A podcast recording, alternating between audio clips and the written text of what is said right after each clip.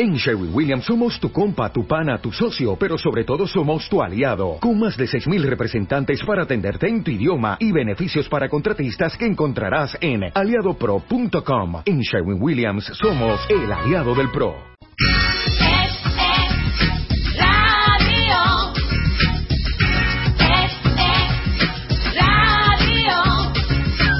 89.7 Madrid 2. Es radio.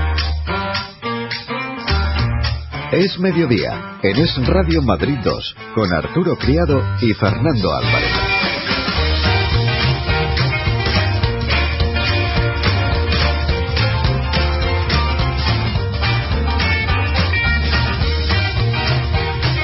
¿Qué tal amigos? Muy buenas tardes y bienvenidos a esta edición de Es Mediodía en Es Radio Madrid 2. Estamos a las 12 del mediodía de este domingo y hasta la una de la tarde vamos a acompañarles con asuntos de actualidad. Estamos, estamos, quiero decir, estamos en plena semana fantástica para los políticos. Mejor dicho, quincena fantástica porque están de campaña electoral, tirándose los trastos a la cabeza unos a otros. Bueno, eso lo vienen haciendo durante todo el año, durante toda la temporada entre elección y elección, pero ahora además nos piden el voto. De asuntos como este y de otros asuntos de actualidad hablaremos en este espacio, en Es Mediodía. Aparte, nuestras secciones habituales, Economía con Miguel Miguel, Radio y Red con Manuel Ángel García, la sección del motor con Fernando García Santamaría, el turismo con Concha Quesada y, como no, la firma, la firma al final del programa de nuestro particular padrino, Alfonso Piñeiro. Estamos todos en el estudio, tenemos invitados, vamos a saludarles enseguida, pero antes vamos a dar la bienvenida al director del espacio, Arturo Criado. Muy buenas tardes.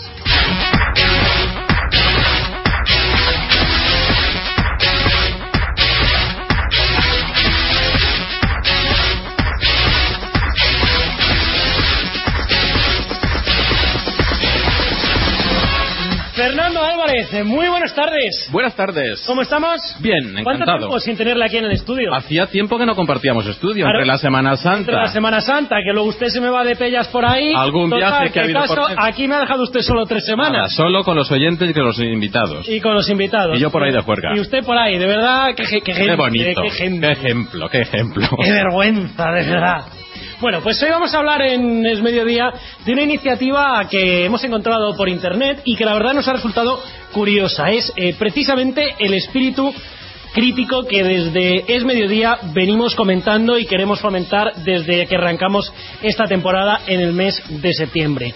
Vamos a hablar de la iniciativa Indignados que hemos encontrado, como decimos en la red, y que consiste, pues, básicamente en que cada uno diga mediante un vídeo de YouTube pues por qué está indignado y qué es lo que le molesta de la actual situación económica, política o de su vida en general en España. Así que en unos minutos les vamos a saludar. Si te parece, Fernando, como siempre, repasamos nuestras vías de contacto. Ay, sabía que Ah. caía la pregunta, sabía que iba a caer.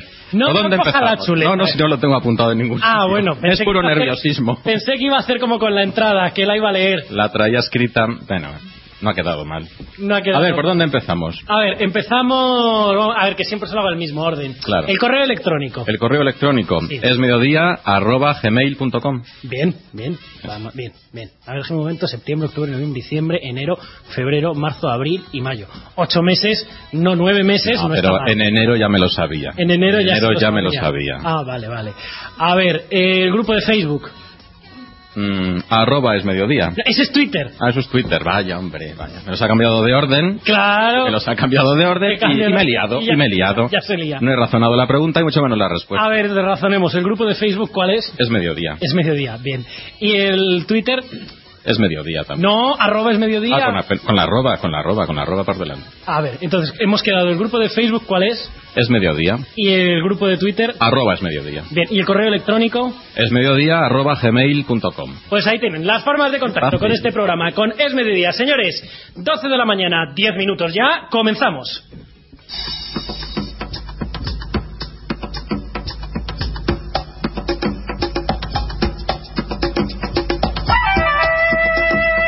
Es mediodía, con Arturo Criado y Fernando Álvarez.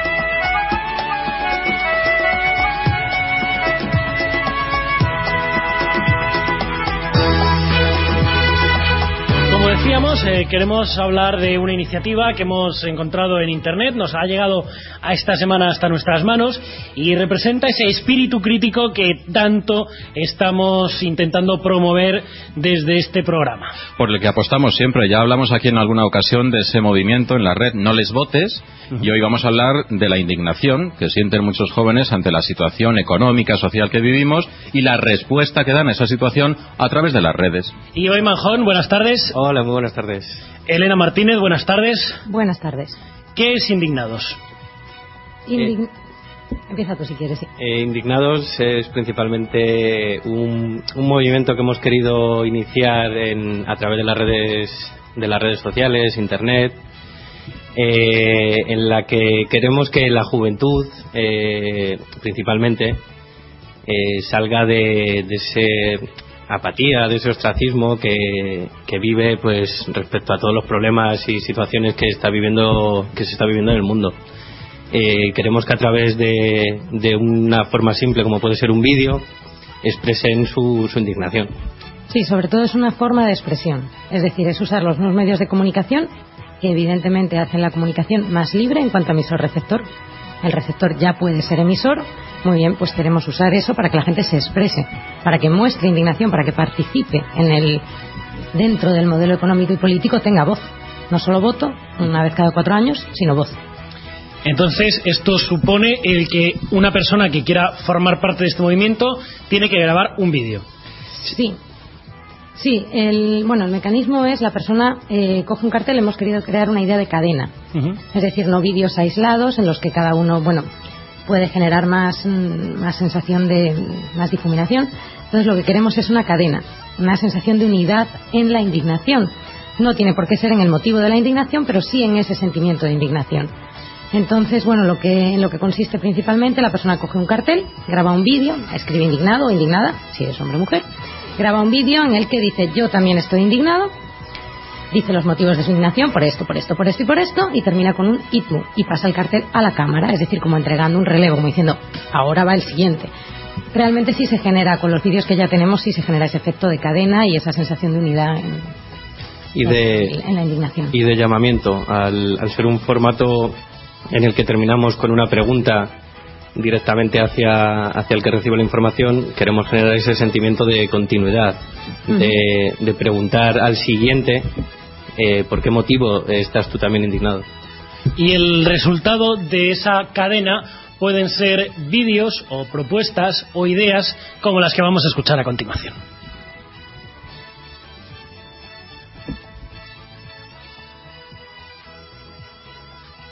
Yo también estoy indignada porque con casi 5 millones de parados es una vergüenza que no nos unamos para protestar de verdad.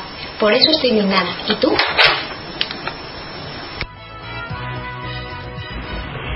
Yo también estoy indignada porque las personas corruptas siguen en sus cargos públicos y la justicia no actúa. ¿Y tú? Estoy indignada porque pertenezco a la generación más preparada y peor pagada de los últimos tiempos. Pero lo que más me indigna es que mi generación es pasiva y no se moviliza para luchar por un futuro que a día de hoy es incierto. ¿Y tú? Bueno, hemos escuchado algunos ejemplos. ¿Con qué estáis más indignados o cuáles son los temas más recurrentes de la indignación de las personas que ya han- forman parte de esta cadena? Hombre, en general, eh, claro, o sea, hay temas que, que entendemos que van a ser pues, pues los temas estrellas, el paro, la corrupción política, mm, bueno, la crisis mm, financiera internacional que ha afectado a España. En el paro se nota, pero se nota también en otros aspectos. Es decir, un poco con va, existe una apatía política. Eh, frente a eso se han oído mensajes también, pero bueno, mm, son variados, no, no siempre van en el mismo sentido.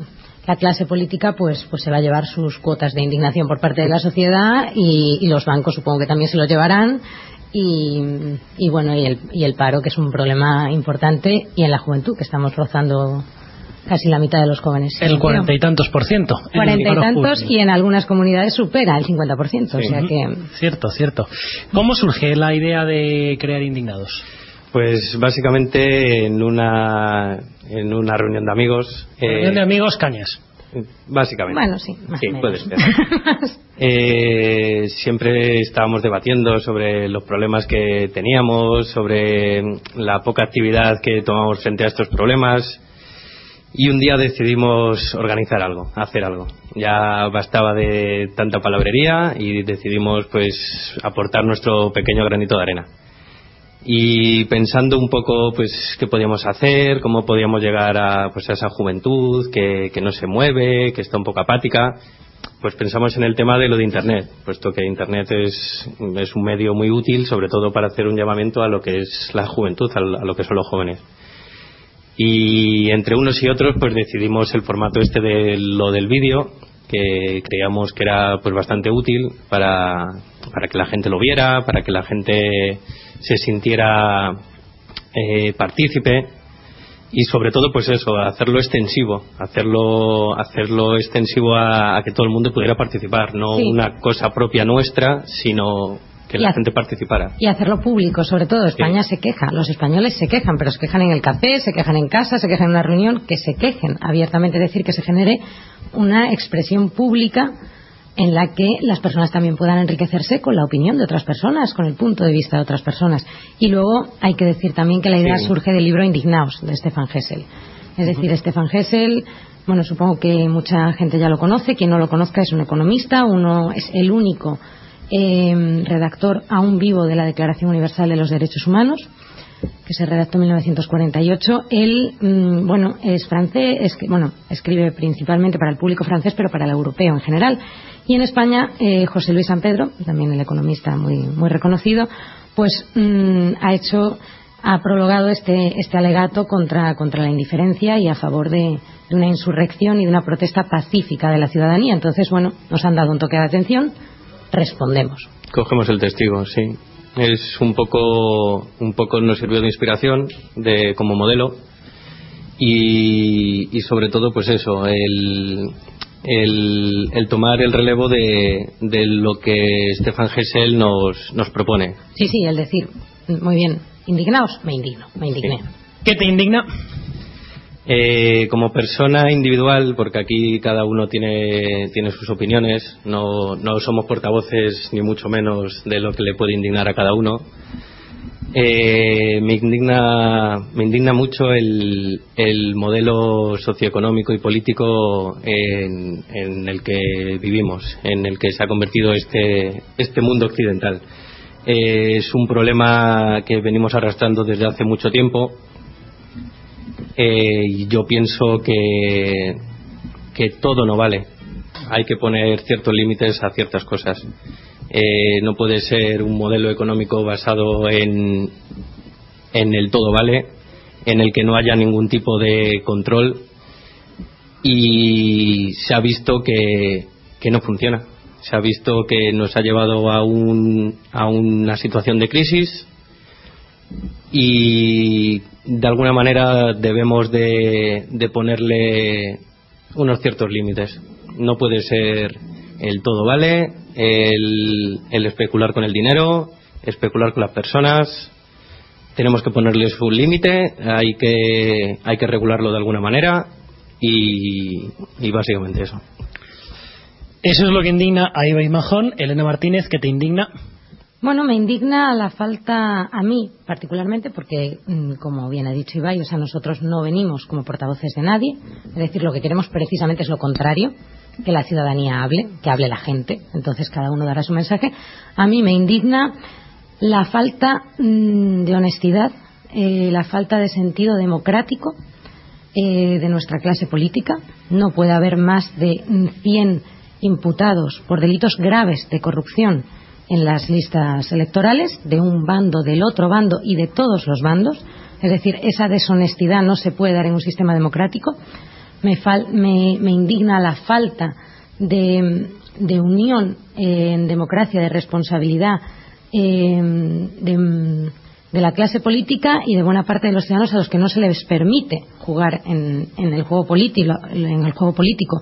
Lo político es la cosa pública es donde todos debemos estar implicados porque nos implica a todos. Y una democracia significa tomar parte en esa responsabilidad que a todos nos afecta. No, no se permite eso. Quiero decir, al final se genera una situación en la que una persona va a votar cada cuatro años eh, sin, sin tomar realmente postura o opciones. Ni siquiera, los, ni siquiera los partidos políticos están dando un discurso, están dando un proyecto. Los partidos políticos se pelean unos entre otros, pero no dan, no dan un proyecto, no, no debaten ideas, no debaten soluciones y no comparten con la ciudadanía. Quería preguntaros si esta iniciativa vuestra tiene algún límite en el tiempo, ¿os lo habéis planteado o va a surgir el final de esto cuando tenga que surgir?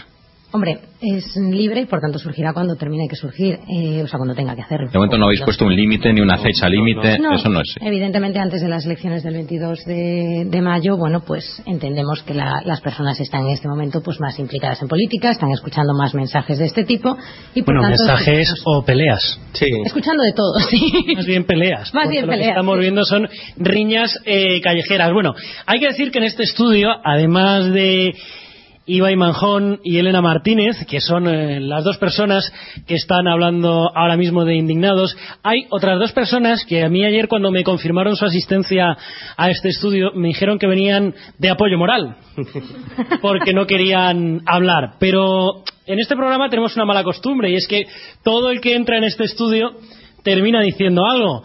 Ibai Manjón, buenas tardes. Eh, hola, buenos días, soy... Eh, perdón, Nacho Velasco, buenas tardes. Buenas, buenas tardes. Es que estaba mirando donde no era, y eso que te tengo puesto aquí como asustado. Pero bueno, ¿qué es lo que te indigna? Bueno, a mí personalmente eh, lo que me indigna es la, pues, la corrupción eh, que vivimos actualmente en este país, sin ningún tipo de, de pudor.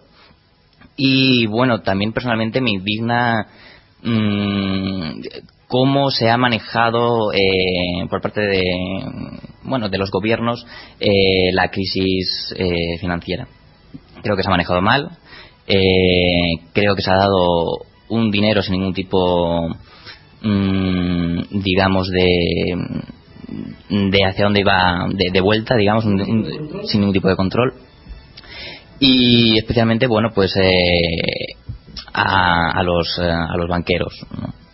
Eso mm, es lo no mm, no me parece muy muy muy bien que si dase mm, dinero a una persona sobre todo una, personas que eh, se dedican a, a hacer préstamos a, eh, que nos cobran un- unos intereses y que cuando casualmente eh, ocurre el, el- el efecto contrario, estos banqueros no tienen que, dar ningún tipo de interés a, al-. Perfecto. Ana Martínez, buenas tardes. Hola, buenas tardes. Ay, Cuidado que tiramos ahí el vaso. ¿Qué es lo que te indigna a ti? Bueno, a mí también me indigna eh, la indiferencia, la indiferencia de todos los ciudadanos en general, que a pesar de que estén ocurriendo todos estos problemas, no parece que no les afectan y parece que no nadie se queja ni nada. Pero sobre todo me afecta también la, la indiferencia de los jóvenes ante ante la falta de oportunidades que tenemos, que tampoco seamos capaces de pues de, de tener un empuje como para para formar para unirnos y para formar como un movimiento de, de protesta. Precisamente esta es una de las cosas de las que más hemos comentado en este programa, la falta de movilización que están teniendo los jóvenes ante esta situación. Eh, Concha Quesada, buenas tardes o buenos mediodías. Buenos días. ¿Cómo estamos? Pues soy un poco rara. Un poco rara, ¿y eso Y es por que qué? estoy de fiesta. Ah. Y las fiestas ya sabes que... Ya estamos un poquito bueno, descentrados. No, pero yo me centro rápido. Vale, vale. ¿Qué te parece la iniciativa que hemos traído Eh, hasta ya el había estado mirando ayer, me metí también en la página de Facebook para ponerle el me gusta y todo eso, y la estuve leyendo un poco por encima. Reconozco que no me he metido muy a fondo todavía, pero estoy totalmente de acuerdo con todos ellos. Yo si tuviera la edad de ellos ya me había subido a un caballo y había montado aquí un pifostio de mucho cuidado. Yo me indigno con que la gente, lo que dice ella, no se mueva. Yo creo que estamos, pero los jóvenes y los mayores, yo creo que es que la gente ha tomado como que esto es lo que nos ha tocado y que hay que, esp- y que hay que ver, a ver qué pasa. A mí me gusta porque yo ayer en la- el sitio donde estuvimos éramos muchos de distintas ideologías y lo que se hablaba cuando intentabas tocar temas así, preguntabas, ¿cómo tal? No, bueno, vamos a ver qué pasa el día 22. Entonces está todo el mundo como a la expectativa, ¿no? Pero ¿y qué va a pasar? Si, Pues va si a pasar pasa, que vamos a tener más de lo mismo, porque venga uno, venga otro, Claro, vamos a tener más de lo mismo. eh, si, si lo que estamos siempre es esperando que a los que votemos sean los que solamente se muevan, es que creemos que dando el voto ya es suficiente, ya no tenemos que hacer nada más. Y digo yo, planteo a toda la mesa, incluyendo a Fernando García Santamaría, que lo tenemos por aquí y que todavía no ha hablado. Hablaré. Y eso que tanto le gusta preconizar a Manuel Ángel García, que siempre dice y que yo siempre le rebato de, ¿y si les quitamos el voto? ¿Qué pasaría? Bueno, hay un libro de, de Saramago en ese Sí. sentido, ensayo sobre la lucidez, en el que los ciudadanos votan en blanco. Sí. Bueno, sería una opción. O sea, quiero decir, habría que replantearse el sistema, habría que ver qué ha fallado, qué ha fallado en el modelo, en el modelo democrático, en el modelo económico-social. Es decir, algo fracasa cuando la ciudadanía no puede, o sea, no se siente reflejada en, su representa- en sus representantes políticos. Entonces, bueno, yo creo que sería, que sería un método bastante, bastante bueno para mostrar esa, esa indignación, quiero decir, al margen de que, porque no ir a votar, por ejemplo, la lectura que se hace de eso es, es de, un, de apatía, precisamente. Totalmente. Entonces, creo que por ahí no, no va la cosa. Y el voto en blanco suelto también habría que ver cómo funciona porque se, se suma al partido ganador. Entonces, Favorece. habría que ver un poco dentro del sistema cuál es el método real para generar esa protesta frente a la clase política sin que sin que eso suponga un desvirtuamiento del- de la iniciativa de las personas en ese sentido. En unos minutos eh, vamos a hablar con eh, Miguel Miguel, como siempre, nuestra sección de economía aquí en Es Mediodía. Eh, pero por seguir eh, hablando con vosotros, estábamos hablando de la posibilidad de dejar el voto en blanco. ¿Qué os parece esa otra iniciativa que ha surgido en Twitter de no les votes, eurodiputados caraduras y similares, que está mostrando también el descontento con todo lo que está ocurriendo? Pues eh, refleja, refleja claramente un poco la situación que se está viviendo, de lo que estamos hablando aquí, de descontento hacia, hacia lo que es la clase política, descontento hacia ese bipartidismo que, que, se, que, se, que se está viviendo y que vivimos viviendo en esta democracia desde hace, desde siempre, vamos. Es un sistema bipartidista en el que dos partidos se van alternando en el poder y, y no hay una alternativa una alternativa real a esos dos partidos o por lo menos no se le ha dado esa oportunidad. Eh, a lo mejor también sería interesante ver cómo puede funcionar otra alternativa que no sean estos dos grandes partidos. Eh, el movimiento de no les votes, pues eh, refleja claramente toda esta situación de, Sí, pero- de indignación. Hay que dejar claro que el movimiento de no les votes es otro movimiento. Sí. Quiero decir que yo esté de acuerdo a título personal no significa que nuestra iniciativa vaya en ese sentido. No, por supuesto, por supuesto. Nuestra iniciativa precisamente es que la gente opine y la gente puede no opinar eso. Y de hecho de eso se trata, Sí. de que la gente opine libremente. Entonces, al margen de que le parezca bien el bipartidismo o no le parezca bien, esté de acuerdo con un sistema con otro, que realmente muestren por qué se indignan. Sí, Es decir, si están indignados, que lo digan. un movimiento realmente democrático. Bueno, pues eh, vamos a ir ya con nuestra sección de economía. Os invito a que os quedéis hasta el final del programa, que a buen seguro que todavía tenemos espacio para charlar un poquito más con, con vosotros. Vamos ya con Miguel Miguel.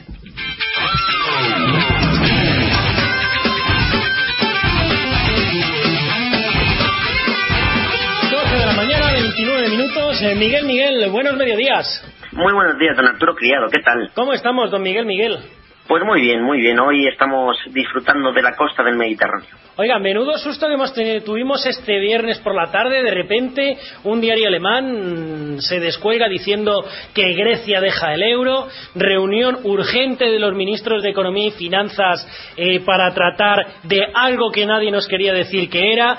Eh, tuvimos oportunidad de hablar con miembros de la Unión Europea que nos decían que eso era ciencia ficción, eso de que Grecia pudiera abandonar el euro. Al final hubo una reunión, hablaron de Grecia pero no tomaron decisiones. Eh, en fin, mm, aclaremos un poco qué es lo que pasaba al final, qué se, qué se decidió en esa reunión. Bueno, vamos a ver. eh, yo creo que sobre todo hay que dejar una cosa clara, ¿vale? Em, a nivel organizativo, a nivel organizativo, ahora mismo hay un problema, ¿vale? Antes, antes de explicar nada más. Ya estamos sacando es a todo. Claro, No, más sí. que nada para conceptualizar. A ver, conceptualice. Claro, eh, ahora no hay que decir una cosa. Grecia ahora mismo es un pozo de... Es si un tuviéramos fondo. un niño que nos come mucho y gasta mucho, ¿vale? Dentro de una economía familiar. ¿Y qué pasa? Que como es nuestro hijo y no lo podemos eh, mandar a la mierda, con perdón y hablando Oiga, que estamos muy malamente, el hombre de Dios. bueno, por eso mismo, Me por eso ponemos ejemplos de niños. Pues evidentemente, como no podemos hacer nada de esto, eh, simplemente tenemos que aguantar y seguir dándole dinero y seguir manteniéndole. ¿Qué ocurre? Que hay veces que llega un punto en donde cuando le mantienes, le mantienes, le mantienes y ves que aquello no tiene solución, pues es hora de que te tienes que sentar a hablar con el niño. A lo mejor el niño ya tiene 16 años y dices, macho, búscate la vida. Y esto es un poco lo que está pasando en Grecia. La Unión Europea es un sistema totalmente autárquico a nivel económico interno, eh, eh, a nivel de PIB, se entienda, en donde si un país flaquea, todos tienen que ir a rescatarle porque es su familia, porque no puede dejar que se, que se muera. ¿Qué ocurre? Que Alemania eh, está un poco cansada de no estar creciendo ya a la velocidad que debería por culpa de que tiene el niño detrás que le está chupando todo el poco dinero que está empezando a ganar. Oiga, que tenemos al hermano también. Bueno, bueno, si yo estoy de acuerdo con eso, yo estoy totalmente de acuerdo. también el hermano Portugal. Y luego No, no, por ahí de fondo tenemos al primo España, que por primo no hablar España del sobrino de, de Irlanda, momento se que, está es- que es el aguantando ahí. problema, que es quizás casi más problema Bueno, sí, el, el sobrino Irlanda también va a dar muchos quebraderos de cabeza. Claro, el problema con Irlanda es distinto, ¿no? Eh, quizá esto habría que verlo en otro contexto, pero en, en el caso de Irlanda es un problema más empresarial, porque hay unas grandes, casi todas las grandes empresas se fueron a Irlanda por sus bajos impuestos, tanto de, coste de empresa de trabajadores como de coste de empresa a nivel de impuesto de sociedades, porque hay que decir que, bueno, que, que la media de impuestos de sociedades en Irlanda roza creo que es el 13 El 13%, sí. Eh, y claro, esto es, esto es un volumen eh, de negocio que se ha ido a Irlanda, en donde grandes eh, aseguradoras, empresas de Internet y demás, que son, mm, bueno, bancas también, que han depositado allí mucho dinero eh, y, han puesto sus sedes financieras allí, pues ahora están un- en un problema grave de que tienen dinero que se, o sea, tienen miedo que ese dinero se quede pillado, con lo cual Irlanda es otro caso aparte, ¿no? Pero en el fondo en Grecia lo que ocurre es nada más y nada menos que eso, ¿no? Que es un niño, digamos la expresión, un niño tonto que no para de consumir dinero y que no está consiguiendo madurar a nivel económico con las medidas como se esperaba. ¿Qué Venga, pero eso es culpa del padre también, ¿eh? no, no, del es culpa del padre que no ha sabido eh, Que no ha sabido meterlo en cintura. Efectivamente, yo estoy totalmente de acuerdo con eso. Entonces, ¿qué ocurre? Que nosotros lo vemos con esta analogía tan divertida de padre, de hijo, de no sé qué, pero en el fondo, eh, bueno, eh, España ha tenido que endeudarse para ayudar a Grecia. Y esto es una realidad. España, Italia, Alemania, Portugal, todas. Menos, menos Gran Bretaña, que en cuanto puede mm, se salta las reglas, porque ellos dicen nosotros no somos del euro, por lo demás, todos tienen que apoquinar. Entonces, ¿qué ocurre? Que mm, enmarcado en todo esto, en Alemania ya se está viendo una vertiente muy clara de, oye, mira, nosotros somos un país, somos la primera potencia industrial prácticamente a nivel mundial, por supuesto, siempre contando con los chinos, taiwaneses, japoneses, etcétera, Em, y esto no nos lo podemos permitir. O sea, si de verdad queremos salir del pozo, tenemos cada vez más que intentar que, que esta gente pues no nos haga daño. Entonces, ¿qué se está eh, pensando o qué se está intentando? Yo creo que de forma muy sutil, pues se está intentando de forma muy sutil incentivar a que sea el propio Estado, eh, o sea, no el propio Estado, sino las propias personas griegas, los griegos, los que digan, oye, pues a lo mejor es que nuestra forma de salir de la crisis realmente es volver al dracma, salirnos del euro y quizás sí, pues podamos salir. Oiga, Esto se ve y muy si fácil. al final conseguimos que el niño se vaya de casa, es decir, Bueno. que Grecia deje el euro, ¿qué pasaría para Grecia? Porque Pues mira. leía el otro día que su deuda podría aumentar en un 200%, ¿era? Claro, la, la- la situación es la siguiente. El único problema grave que hay es que su deuda aumenta mucho más. Aumenta tanto en cuanto devalúa su deuda, porque en vez de pagarla, o sea, la tendría que pagar en euros, eh, aunque él ya no lo tendría en euros, lo, tenía, lo, tuvi- lo tendría en dracmas o en la moneda de turno que, que cogiera, ¿no? Por lo tanto, se aumentaría tanto en cuanto fuera el cambio de la devaluación. ¿Qué ocurre? Que esto en el fondo, pues, es un problema, eh, pero ya se está hablando de condonar parte de esa deuda con tal de que Grecia se rescate y Europa no tenga que seguir poniendo dinero. Es decir, es un, tú te vas y yo te perdono lo que me debes con tal de que no me subes, no, no, no sigas eh, quitándome dinero. Em, ¿cómo, ¿Cómo ocurre esto? O sea, ¿por qué si una moneda se devalúa eh, se recupera la economía? Por algo tan sencillo como las exportaciones. Eh, si yo tengo una fábrica de ruedas en Grecia eh, y me vale lo mismo, me vale 100 euros fabricarlas y me vale en España 100 euros y yo soy un comprador francés, pues a mí me va a dar igual porque va a valer 100 euros y 100 euros.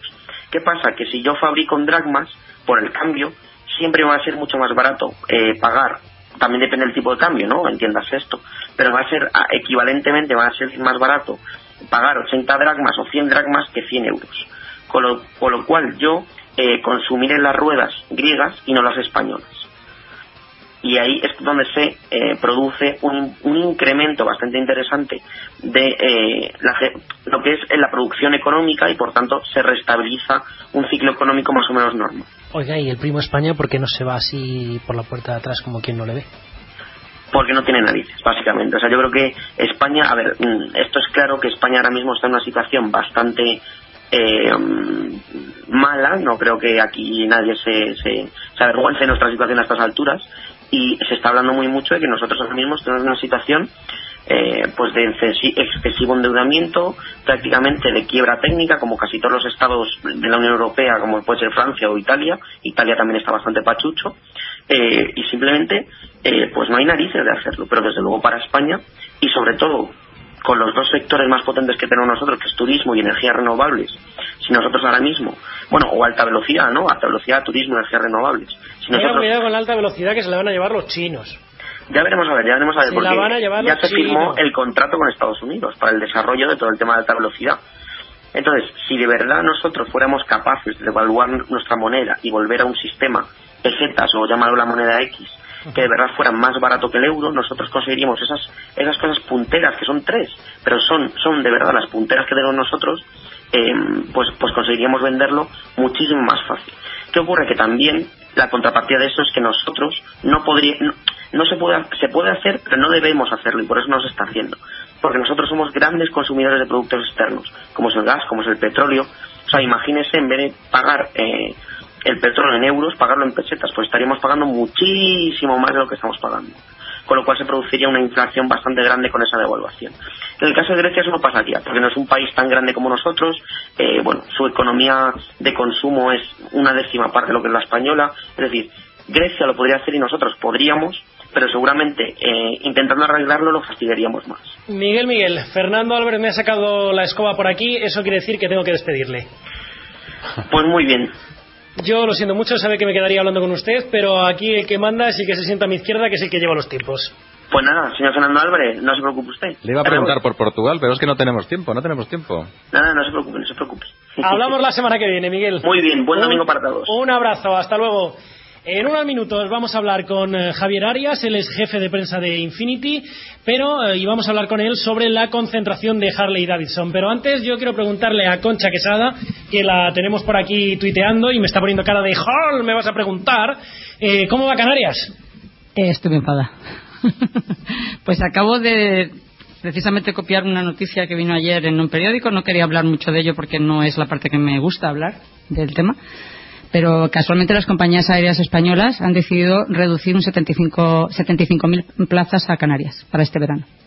Entonces, pues no vengo nada contenta, lógicamente, porque si lo que tenemos precisamente que incentivar es la única industria que tiene este país, que es el turismo, y se lo cargan, ¿Qué van a hacer? No, porque no. Oiga, que ahora dice el presidente del gobierno que ustedes van a ser líderes en renovables, que hay que apostar por las renovables. eso es que, bueno, vamos a ver, ¿cómo se puede decir que, que Canarias no puede basar su futuro ¿eh? En el turismo? y que hay que buscar otro modelo de diversificación, etcétera, lo mete con el tema del ejemplo de la isla del hierro de energías renovables, es que la isla del Hierro no es el resto de islas que son el triple de grandes. Entonces no se puede, ese modelo no se puede adaptar a todas las islas. Y además el 95% de la gente trabaja para el turismo. ¿Qué le decimos a los hoteleros y a todos los empresarios turísticos? Que se van a dedicar... ¿Has el modelo productivo de toda la isla? Eso, eso. ¿Usted que tiene un hotel? Pues nada, No, ya quisiera yo tener un hotel. Si tuviera un hotel a lo mejor no estábamos por aquí. problema. Oiga, ¿cómo que no? Usted aquí... Sí, aquí todos los domingos. Un hotel, sí. una empresa de molinos de viento o una empresa de alfarería. No, no, francamente, Arturo, estamos preocupados porque que el gobierno... Porque esto lo hace AENA, lógicamente, ¿no? claro. Pero que las tres principales compañías aéreas, Iberia, Spanair y Europa, decidan quitarle en verano 75.000 plazas a, a, una isla en especial, pues me parece una burrada. Se dice pronto, se dice pronto. Por cierto, ¿cómo va, ¿cuándo vamos a estar en Canarias? Que nos vamos a Tenerife el día 27. a Tenerife el día 27. 27. Vamos a hacer un programita ahí en el Puerto de la Cruz y en Santa Cruz de Tenerife. Bueno, pues eh, vamos a hablar qué nos dice el sector Ahí hay unos cuantos para hablar con ellos, sí. Sobre esta reducción de plazas y sobre toda la economía canaria. Pero antes, Fernando García Santamaría, Buenas tardes o buenos mediodías. Buenos mediodías, mejor, ¿no? Bueno, ya tenemos al otro lado del teléfono a Javier Arias, el jefe de prensa de Infinity. Javier, buenas tardes. Hola, ¿qué tal? Buenas tardes. Bueno, me dicen que esto esté montado sobre la burra. Oh, os oigo fatal porque hoy me habéis cogido en es la, la concentración de clubes Harley de Madrid, que es hobby. En estos momentos estamos en la puerta de Alcalá y el ruido de fondo que podéis oír son las más de mil Harleys que han venido al, al desfile que está terminando ahora mismo en Madrid. Buenos días, eh, querido Javier. Eh, ¿Qué tal? ¿cómo, ¿Cómo va la concentración? Pues mira, como decía ahora, en la puerta de Alcalá, despidiendo eh, al desfile que acaba de terminar ahora, con más de mil motos que, que han venido y ha sido muy espectacular. La verdad es que ha sido un fin de semana que ayer el tiempo no nos acompañó mucho, pero bueno, el resto ha estado muy muy entretenido y, y muy divertido, como casi todos los años. Vamos a decir que Javier Arias, aun siendo el jefe de prensa de Infinity, pues es un auténtico motero y sobre todo de Harley. Porque Harley eh, están las motos y luego están las Harley, ¿no? Como los coches y luego están los Rolls Royce. Pero eh, Harley es afición, estilo de vida o religión. ¿Cómo define un motero como usted el mundo Harley? Bueno, yo creo que Harley efectivamente es más un estilo de vida, es una manera de, de plantearte los viajes en moto de otra manera y bueno, yo llevo ya 10 años, llevo 30 años montando en moto y los últimos 10 en Harley y, y disfrutando como nunca. Es más un estilo de vida, yo creo.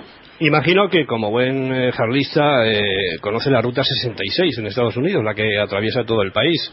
Pues Eh, ¿eso. ¿Eso es el máximo para, para un harlista o...? Bueno, yo creo que, que la Ruta 66 tiene un valor histórico interesante. Eh, yo he tenido la oportunidad de hacer algunos de, de sus tramos entre, entre Chicago y, Los Ángeles y bueno, pues es una ruta espléndida. Pero la verdad es que os digo que después de haber rodado por muchísimos sitios del mundo, España es un país maravilloso para montar en moto y, y bueno, pues la verdad es que en España encontramos rutas realmente espectaculares. O sea que que bueno, no, no tenemos por qué pensar solo en algunas carreteras míticas porque aquí en España las tenemos también. Y por último, no te vamos a entretener más, eh, Javier. eh, ¿Es cierto que el sonido de Harley está patentado? Bueno, sí, ellos tienen un sonido, el motor bicilíndrico, bicilíndrico en, en V tiene un sonido muy especial, efectivamente, y, y bueno, pues la verdad es que lo tienen, lo tienen registrado, sí es cierto, sí. Bueno, te vamos a dejar que disfrutes de este día porque vemos que estáis en, todo, en pleno follón. Muy buenos días. Muchas gracias a vosotros. Pues ahí tenemos esa concentración de Harley Davidson muy cerquita de este estudio, de este centro riojano de Madrid en la calle Serrano 25, pero tenemos que hablar también del nuevo Porsche Panamera Diesel, más de mil kilómetros de autonomía. Parece mentira que Porsche haya realizado un motor. de- Mira, eso es sobre un cipo. Sobre todo, sobre todo y realmente sí, que es un cipo, porque el consumo es de 6,3 eh, litros cada 100 kilómetros. Eh, Porsche nos ha mostrado unos datos realmente sorprendentes sobre el Panamera Diesel. Eh, después de las últimas pruebas realizadas, los 80 litros del depósito de combustible nos permiten recorrer algo más de 1.000 kilómetros, con un gasto medio, como decía antes, de 6,3 litros a los 100 kilómetros. Y el nivel de emisión de CO2 solamente son 167 gramos. Este es un motor, un 3.0, que lleva 6 cilindros en V, con una potencia de 250 caballos. Eh, diremos por último de este modelo que estará en el mes de agosto, disponible para todos los clientes y por un precio económico de 87.000 euros. 87.000 euros. Bueno, esto, como Me lo decimos pido, siempre, me lo pido. esto, Fernando, lo compras? Me lo pido, me lo pido. Bien, estupendo. Ya tenemos el Lexus, que cuánto eran, no me acuerdo ya. Eh, bueno, hay varios varios El precios, pero el, el que era- estuvimos hablando hace unos días estaba por los eh, casi 100.000 euros. 100.000 euros, este eran, hemos dicho, 80.000 o 90.000.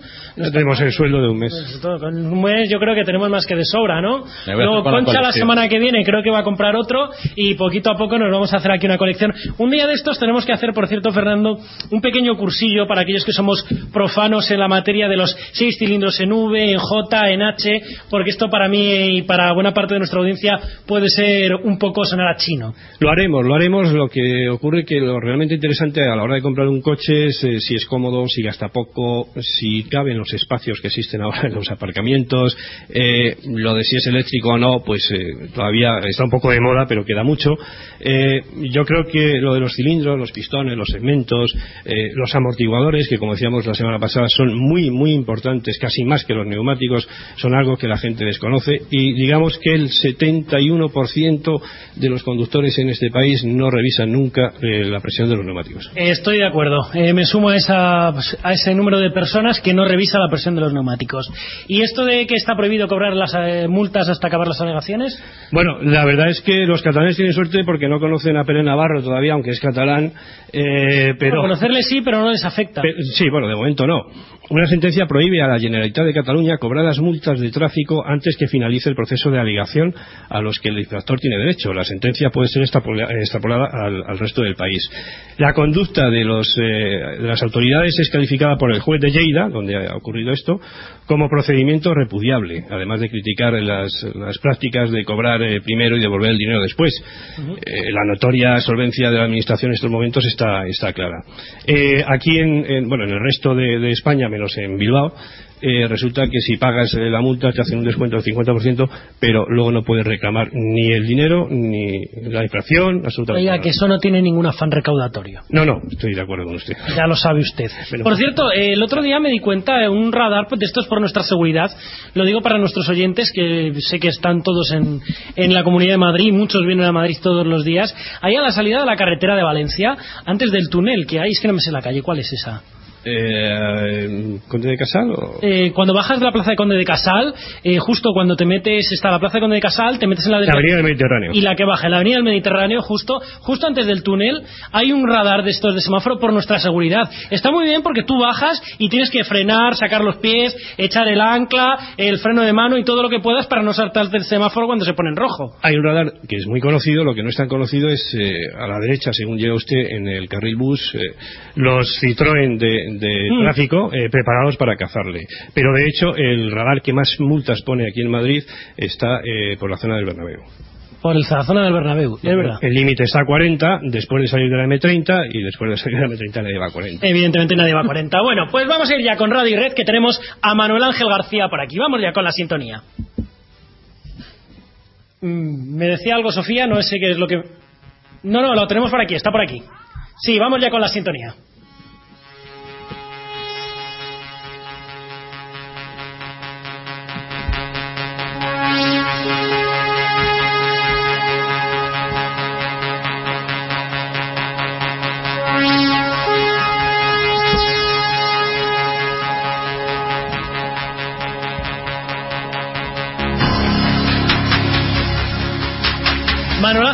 Muy buenas tardes. Buenos mediodías, Arturo y compañía. ¿Cómo estamos? Bueno, ahí andamos. Le veo fatigado. Ahora he visto que hemos cambiado la sintonía. Hoy hemos puesto Ya carros de fuego en su honor. Creo que viene usted de correr la maratón popular de Hortaleza. Bueno, si hubiera ido al ritmo de la sintonía, hubiera tardado, bueno, todavía estaría sin cruzar la meta. Reconozca bueno, que no ha hecho toda la carrera. eh, no, la he hecho completa, la carrera 5 kilometritos Me y... decían por aquí que eran 40. Una maratón decían que eran Anda 40 que- kilómetros. Bueno, eh, hay maratones de, de- de todas las distancias, Hasta aunque, aunque en su momento tenían una distancia Esta fija. era de cinco Ya kilómetros. en, en- en el siglo XXI se hacen maratones de todas las distancias. Había dos modalidades, la de 5 y la de 10. Como no soy atleta, con la de 10 no me atrevía. Y además tenía que llegar al programa, como digo, todavía no me podían dar estas horas sin cruzar la, la línea de meta. Así que nada, nada, muy bien. Eh, los dos últimos kilómetros cuesta arriba han sido matadores, pero bueno, al final hemos, hemos hecho un tiempo medianamente aceptable. ¿Cuánto? Bueno, eh, 29 minutos. 29 minutos. Oiga, está muy bien, está muy bien. Para no correr habitualmente, pues bueno, pues he llevado un ritmo eh, constante y bien, bien. Bueno, y además le veo bien, le veo lozano, le veo que respira bien. Bueno, eh, a veces necesitas eh, descargar eh, eh, adrenalina también y, y- y tomarte un, un respiro, ¿no? El cuerpo también te lo pide. A ver, tengo por aquí los titulares de Radio y Red de esta semana. Me he dejado la hojita, o sea que lo vamos a mirar. Por cierto, que la carrera era a, a beneficio, se me olvidaba, a beneficio de una fundación que se llama Menudos Corazones eh, para ayudar a los niños con problemas de cardiopatía congénita y bueno, pues encantado de la vida de haberme inscrito y haber podido aportar. Ha sido un auténtico éxito, más de 1.300 corredores inscritos, increíble. Pues la verdad es que está muy bien. Si le parece, pasamos ya a hablar de contenidos de, ra- de radio y red puros y duros. Eh, me imagino que el primer titular que tiene usted ahí entre manos será que Assange califica a Facebook como la peor máquina de espionaje de la historia. Pues sí, han sido Bueno, unas... no vamos a hablar de eso. Le estaba preguntando solamente si era el primer titular que tenía, porque vamos a empezar hablando de esa compra, de esos rumores de compra entre Google y Facebook de Skype. Pues sí, efectivamente Assange nos sorprendía con unas declaraciones esta semana en las que mm, decía que Facebook era la peor mm, máquina de espionaje de la historia. Pero de eso hablaremos luego. Antes quiero hablarte, Arturo, de... eh, ¿De qué hablamos? de la oferta que supuestamente va a recibir Skype por parte de Google, de Facebook o incluso de, de ambos. Bueno, esto no es más que un rumor, no es una noticia, con lo cual empezar el espacio con un rumor es lo menos informativo, pero como el presentador del programa manda, Ya sé que yo es un soy un rumor, pero oiga, ya sé usted que yo soy bastante cotilla, en plan, me gusta a mí esto del sálvame, el amarillismo, en fin, esas cositas, es de lo que la gente vive. Bueno. Estamos en periodo electoral, hay que distraer a la gente para que no se entere de las cosas, que no lean que hay 5 millones de parados, en fin, que el paro juvenil roza el 45%, esas cosas que a la gente no le interesan. El caso es que ya sabemos que desde hace tiempo Skype tiene integrado eh, Facebook. Una de las pestañitas te muestran eh, pues eh, tu línea de estado o, tu muro donde puedes interactuar con tus amigos de Facebook y les puedes eh, llamar a través de este sistema de VoIP. ¿Qué significa VoIP para los que no para los no entendidos? Pues es una especie de llamada telefónica que hacemos desde el ordenador pero que no nos cuesta nada porque lo hacemos a través de internet y además con una calidad de sonido superior a que si utilizáramos el, el teléfono. Eh, Skype es un servicio muy utilizado sobre todo para conferencias internacionales. Hay gente que se comunica con sus familiares eh, cuando viven a largas distancias y la verdad es que es fabuloso, es fantástico. En los medios de comunicación se está empezando a utilizar también para hacer conexiones internacionales con una calidad asombrosa. Parece que, que está en el, en el estudio el interlocutor que está a muchos kilómetros de distancia. Bueno, pues este servicio que está funcionando realmente bien, con mucha calidad y que tiene ya millones y millones de usuarios, pues está ahora en el ojo de mira para poder ser adquirido según este rumor. Repetimos, porque no hay ninguna confirmación por ninguna de las partes de momento, nadie se ha pronunciado oficialmente, pero podrían eh, Google y Facebook estar interesados o bien en comprarlo, eh, se habla de una cifra que puede rondar entre los 3.000 y 4.000 millones de dólares, o bien establecer una joint venture con, con Skype para, mm, bueno, pues entre todos mantener ese servicio. Desde luego, tanto a Google como a Facebook les interesa muchísimo que esos millones de usuarios de Skype puedan recibir la publicidad que es en la que basan sus modelos de negocio, con lo cual es un caramelón muy goloso. Ahora sí, hablemos de Assange. Bueno, pues entonces volvemos tres páginas atrás y como decía Sánchez esta semana ha arremetido contra Facebook en una entrevista que le hacían en, en los Estados Unidos. Eh, decía el eh, creador de, mm, de Wikileaks, decía, eh, digo que el que el, producto de Mark Zuckerberg, Facebook, esta red social la más extensa de todo el mundo, lo calificaba de la máquina de espionaje más horrorosa que jamás haya sido inventada. Eh, matizaba que esta red social, la mayor del mundo, es una enorme base de datos con nombres y registros de la gente, de todos los usuarios que se inscriben, que además es mantenida de manera voluntaria por los propios usuarios, pero que puede ser desarrollada para el uso de la inteligencia de los Estados Unidos. Digo que matizaba porque decía que aunque mm, sepa o considere eh, Julian Assange que Facebook no está siendo manejado por las agencias de inteligencia estadounidenses, pero lo peligroso es que sí que pueden tener acceso a toda esa información según la legislación norteamericana. En cualquier momento, si se le solicita a Facebook acceso a esos datos, Facebook está obligado a, a darlos. Con lo cual, pues bueno, nos pone ¿le está en alerta. Poquito ya la eh, cabeza a Assange? Digo, si no se le está yendo un poquito ya la cabeza a Assange. Bueno, eh, algunos... Tanta conspiración... Algunos le tachan un poco de paranoico, pero si usted se pusiera en su lugar, yo creo que igual se quedaba corto, ¿no? La persecución a la que está siendo sometido es eh, salvaje. Eh, muchos han pedido su cabeza. Recordemos que hace muy poquitas semanas había congresistas o senadores americanos que directamente eh, pedían ejecutarle, o sea, como si fuera Osama Bin Laden. En fin, esa es la justicia norteamericana y esa es, eh, bueno, eh, tiene muchas cosas buenas aquel país, pero también se toman la justicia por su mano y hacen la ley a su medida, cosa que eh, empezamos a imitar también en Europa muchas veces con consecuencias que pueden ser insospechadas. Y yo creo que de eso nos habla precisamente Julian Assange. Cuidado con lo que hacemos porque estamos poniéndonos en sus manos y se, estamos poniendo nuestra propia cabeza en bandeja, ¿no? Antes de ir con el comentario del día de Alfonso Piñeiro, tenemos algún titular más todavía. Crean un seguro que protege por daños en redes sociales.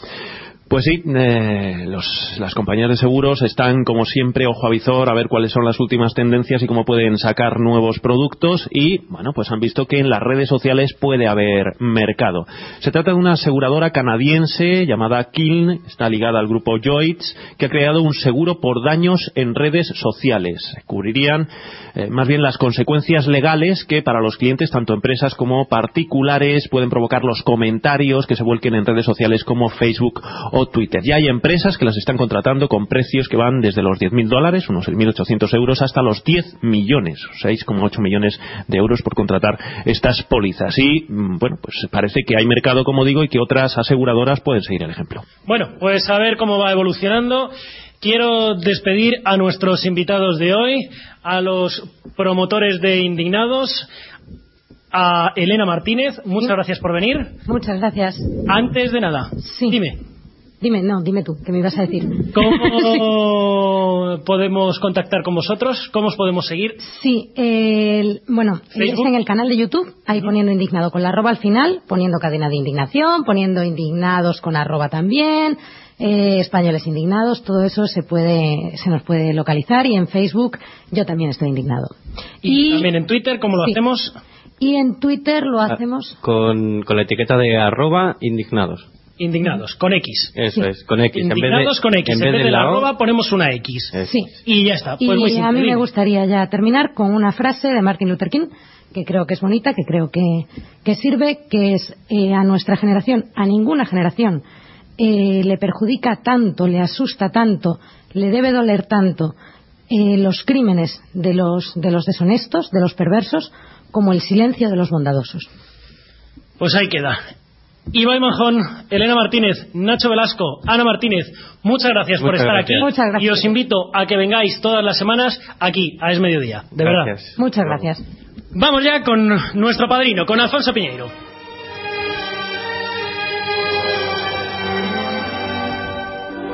Alfonso Piñeiro, buenas tardes. Buenos mediodías, ¿cómo estamos? Aquí andamos, cuéntanos. Pues vamos a hablar hoy de luz roja, luz verde, porque cada cual es libre de ganar las guerras como mejor le parezca, pero vamos, puestos a cagarla en la puesta en escena como lo han chafado con lo de Bin Laden, bien valía la pena que se hubieran esperado pues eh, unos meses.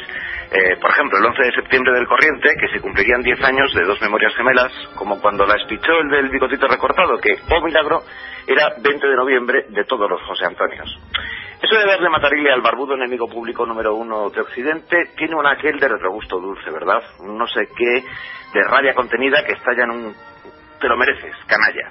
Como cuando aquí actuaban los GAL, por mucho que después los que añoraban los tiempos del, del bigotito recortado eh, acabaron rasgándose las vestiduras porque si el terrorismo de Estado y no sé cuántas vainas a conveniencia.